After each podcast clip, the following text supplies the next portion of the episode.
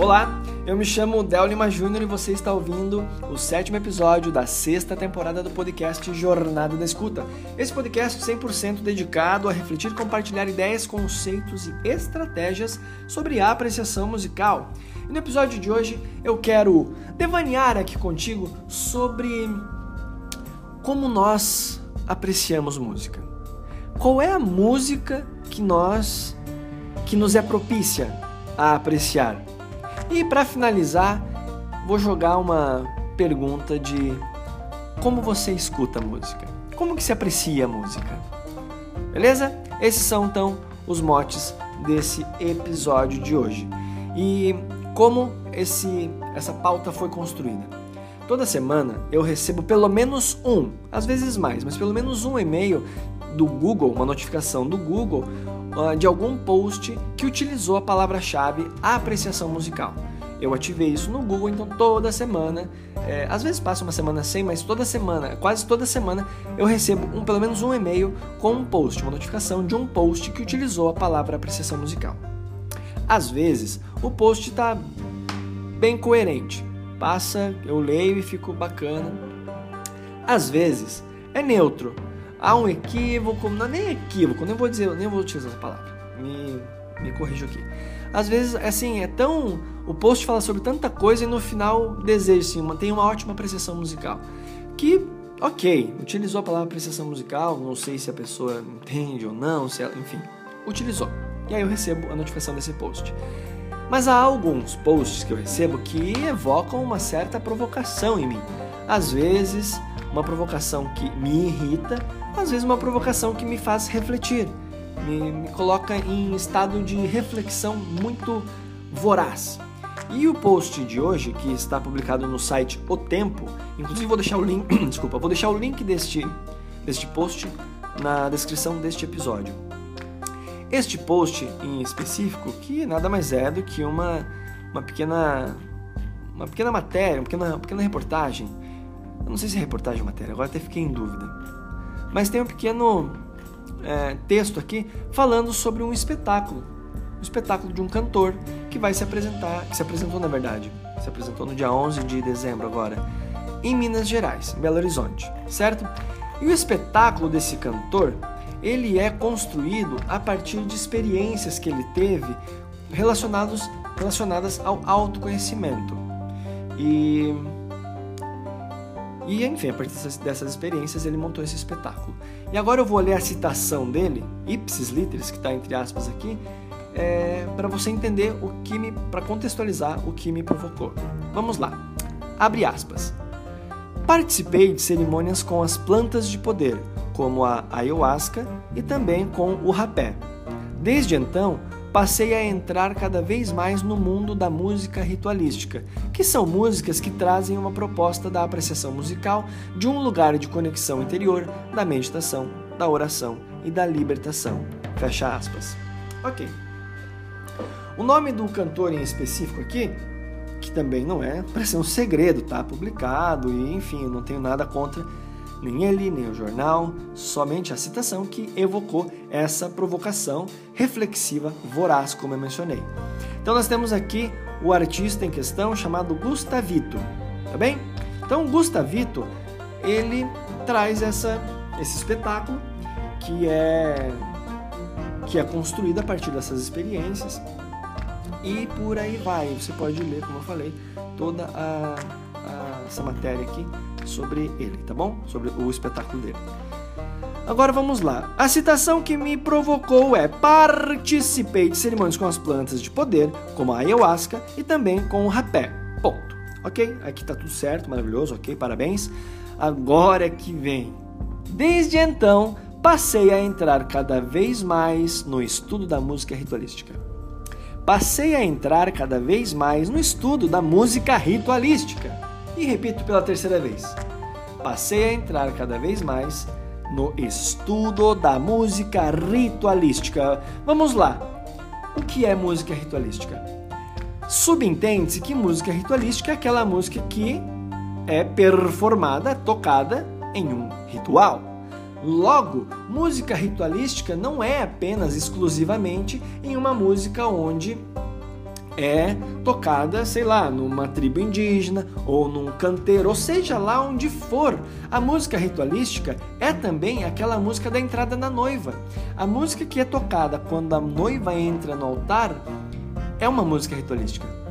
Uma um ritual matrimonial. É um ritual de um casamento, logo é uma música ritualística.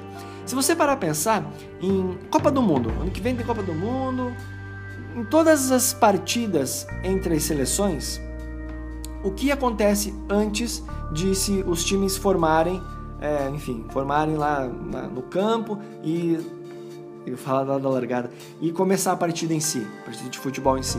Eles ficam um ao lado do outro e cada seleção, em respeito ao outro, ouvem os hinos nacionais. Logo, os hinos nacionais são músicas ritualísticas. Portanto, a provocação inicial é, volto à citação de Elipses Líderes, passei a entrar cada vez mais no estudo da música ritualística. Música ritualística. Será? Será que ele passou a estudar o hino nacional brasileiro de outros países? Será que ele pegou a, o top 10 das músicas mais tocadas em entradas de noivas, por exemplo, para, enfim, estudar essas músicas ritualísticas? Perceba que aqui existe uma funcionalidade da música. E não tem nada de errado com isso. Só que a minha provocação, a minha, o que me provocou é dentro dessa perspectiva o que vem na sequência. Volto a citar ipsis literis. Passei a entrar cada vez mais no estudo da música ritualística, que são músicas que trazem uma proposta da apreciação musical de um lugar de conexão interior, da meditação, da oração e da libertação. Aqui temos dois, duas questões é, emergentes. Primeiro, músicas ritual, música ritualística, que são músicas que trazem uma proposta da apreciação musical. Veja bem, se é música, é factível de apreciação. Ora, pois, temos uma palavra composta que é apreciação musical. Logo, é música dá para apreciar. Então, assim, é, talvez né, eu esteja pegando pesado demais com a frase, mas é isso. É, músicas que trazem uma proposta da apreciação musical. Toda música ela traz uma proposta, não, é, não, é nem traz, é intrínseca ela a possibilidade de apreciar. É, veja bem, final de semana agora que passou, eu estava tocando com o Gimnopedu, meu duo de música de câmara, junto com o Gustavo Floriani. Estávamos tocando em uma festa de, de uma firma, lá no ambiente rural. Assim, era um sítio, não é que é um sítio, peguei pesado, mas assim, é um ambiente mais rural, árvores, gramados. É um ambiente, é, só não é tão rural porque não tem vaquinhas para tudo que é lado. Mas é um ambiente rural e lá acontecia é, antes da nossa performance, uma música mecânica, mecânica uma música, enfim, tocada no, tocada nas caixas de som. E que música era? Uma vez ou outra uma música eletrônica, uma sequência longa de música sertaneja. O que eu quero dizer com isso? Que aquelas músicas estavam exercendo uma função.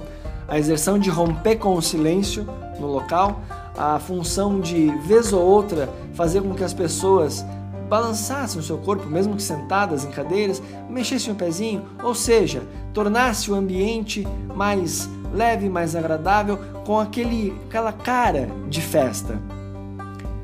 Aí você pergunta, Del, você gosta dessas músicas? Não são as minhas músicas preferidas. Estava apreciando? Não também. Em algum momento, sim, prestei atenção, prestei atenção na letra, das quais me apontavam constantemente, mas o que eu quero dizer é que a música, além de exercer essas funções, elas são factíveis de apreciação musical. Aquelas músicas que lá tocavam, sim, eu poderia, posso apreciar, posso colocar agora aqui, colocar meu fone de ouvido e apreciar, balizar minha apreciação musical, minha apreciação musical por estratégias, por meios dos quais eu possa vir a escolher, mas sim, posso, posso apreciar música, é, essas músicas. Então, o que eu quero dizer que não são somente as músicas ritualísticas que trazem uma proposta de apreciação musical. E sim, eu estou pegando uma frase bem específica para provocar agora você que me ouve. Repetindo a frase que eu citei antes. É música? Então é factível de apreciação. Certo? Ok. Agora, o grande finale dessa citação traz uma proposta da apreciação musical, de um lugar de conexão interior, da meditação, da oração e da libertação. Veja bem, aqui a apreciação musical ficou a serviço de uma conexão interior, da meditação, da oração e da libertação. E o que me provoca aqui é o seguinte: a apreciação musical ela não está a este serviço. Ela irá é, proporcionar uma experiência, sensações que não há como prever. E quanto mais você se entrega à prática da apreciação musical, mais íntima fica a sua relação com a música que você escolheu escutar e mais consciente de tudo, de tudo que acontece na música você fica. Tornando, portanto, a música aquela música que você talvez nem desse tanta bola, assim como eu não dei tanta bola para as músicas que estavam tocando lá no, na, na festa, elas podem se tornar muito mais interessantes, de acordo, claro, com o aprofundamento da minha prática de apreciação musical. Ok, o que eu quero dizer aqui é que a prática da apreciação musical, ela não necessariamente vai te proporcionar uma conexão interior, um estado meditativo, não vai te transfigurar num orador, no, no quesito oração, e tampouco desvelará uma libertação. Sim, ela pode, mas não necessariamente irá. Entende? Então toda essa citação aqui do, do artista, ela, ela fica confusa, ela fica. Ela fica. Ai, não sei que palavra usar. Ela fica provocativa demais. Pelo menos para mim. Porque ela faz. Ela traz afirmações das quais, ao afirmar que, a, que essas músicas ritualísticas trazem uma proposta da apreciação musical de um lugar de conexão interior, meditação, oração e libertação, o que acontece é o seguinte: você pode atingir esses mesmos estados sem música. É isso que eu quero dizer. Sem música, você pode é, criar essa conexão interior. E a música ritualística, que seja ela qual for, não sei qual música ritualística ele está citando aqui. São músicas com tambores, com flautas, são cantos. Que música ritualística é essa que traz essa proposta? Então não, não a música ritualística não necessariamente traz essa proposta de apreciação musical, conexão interior, meditação. Não, não. Você pode atingir esses estágios sem música. E a, o caminho reverso disso, música ritualística, pensando então que o hino nacional brasileiro é uma música ritualística, ela vai proporcionar essa apreciação musical de um lugar conexão interior, meditação, oração, libertação? Irá? Percebe então que fica vago demais e extremamente provocativo para alguém como eu, que quando eu vejo a palavra apreciação musical sendo usada de maneira às vezes é, ingênua, às vezes equivocada, às vezes deturpada, sem a menor noção do que está sendo falado. Então, isso realmente me provoca. E eu vou findando este episódio te, te convidando a refletir sobre isso. É... Ah, só um parênteses. Música ritualística. Se você, em algum momento, separou uma música para fazer a limpeza da sua casa, aquela música é ritualística é, do teu ritual de limpeza. Eu até lembrei de um, de um fato agora que eu estava nesse final de semana no mercado público e um amigo meu estava contando que, enfim, a gente estava falando muita coisa sobre música e ele me contou que a ex-esposa dele utilizava um determinado artista lá. Toda vez que ela ia limpar a casa, ela colocava aquele artista em questão. Ou seja, aquela música, aquele artista é uma música ritualística. Talvez não para mim, talvez não para você, mas para ela com certeza. Dia de faxina era pum, aquela música. Entende? Então, música ritualística é aquela música que compõe um determinado ritual. E se você, é, sei lá, você vai andar de carro, vai fazer uma viagem, perdão, vai fazer uma viagem e toda viagem você coloca uma playlist a mesma play playlist, aquela playlist é a tua música ritualística de pegar a estrada. Percebe? Sim, existe uma questão de função aqui, que é uma outra história, mas nós estamos falando agora na perspectiva da música ritualística, que é absurdamente genérica e ampla. Certo? Então, minha, o meu convite é para que você reflita sobre quais, a, sobre quais as músicas que você utiliza como música ritualística para os seus rituais, para os rituais que você observa à sua volta. Certo? Ok? E outra questão é como você aprecia a música, que é aquilo que eu falei que é finalizar com a pergunta: como você aprecia a música? Como você relaciona essa prática da apreciação musical? É, é para uma conexão interior? É para você entrar no estado meditativo? É para você orar? É para você se libertar de alguma coisa? Se libertar de quem você era do passado? Se libertar do, dos estigmas da ignorância, do status quo? É para isso? Como você escuta a música? Claro que a gente está entrando num aspecto funcional. Aquilo, exatamente aquilo que eu é, discordo. Não é que eu discordo também com veemência, mas não corroboro. Não, não, não assino embaixo da apreciação da prática da apreciação musical como algo funcional para fazer você se libertar ou enfim entrar em estado meditativo. Você pode utilizar da música como catalisador de uma prática meditativa. Agora, não a prática da apreciação musical como uma ferramenta de meditação. Não, são coisas distintas, distintas. Eu posso falar muito mais sobre isso em outro momento. Mas a música, sim, ela é catalisador, catalisadora para diversas atividades, diversas é, outras funções. Mas é isso aí. Como você escuta a música? E a propósito, eu, eu penso que vai ser tema do próximo episódio. Se não for, não tem problema, a gente vai trabalhando, vai pivotando, mas pode ser que esse seja o tema do próximo episódio. Como você aprecia a música? E a partir do episódio de hoje eu quero, eu já deixo essa pergunta no ar para você. Como você escuta a música? Como você aprecia? Qual a tua relação com a música hum, nesse aspecto apreciativo? O que você espera da música que você ouve? o que você, o que você busca no, no sentido extra musical. Tá bem?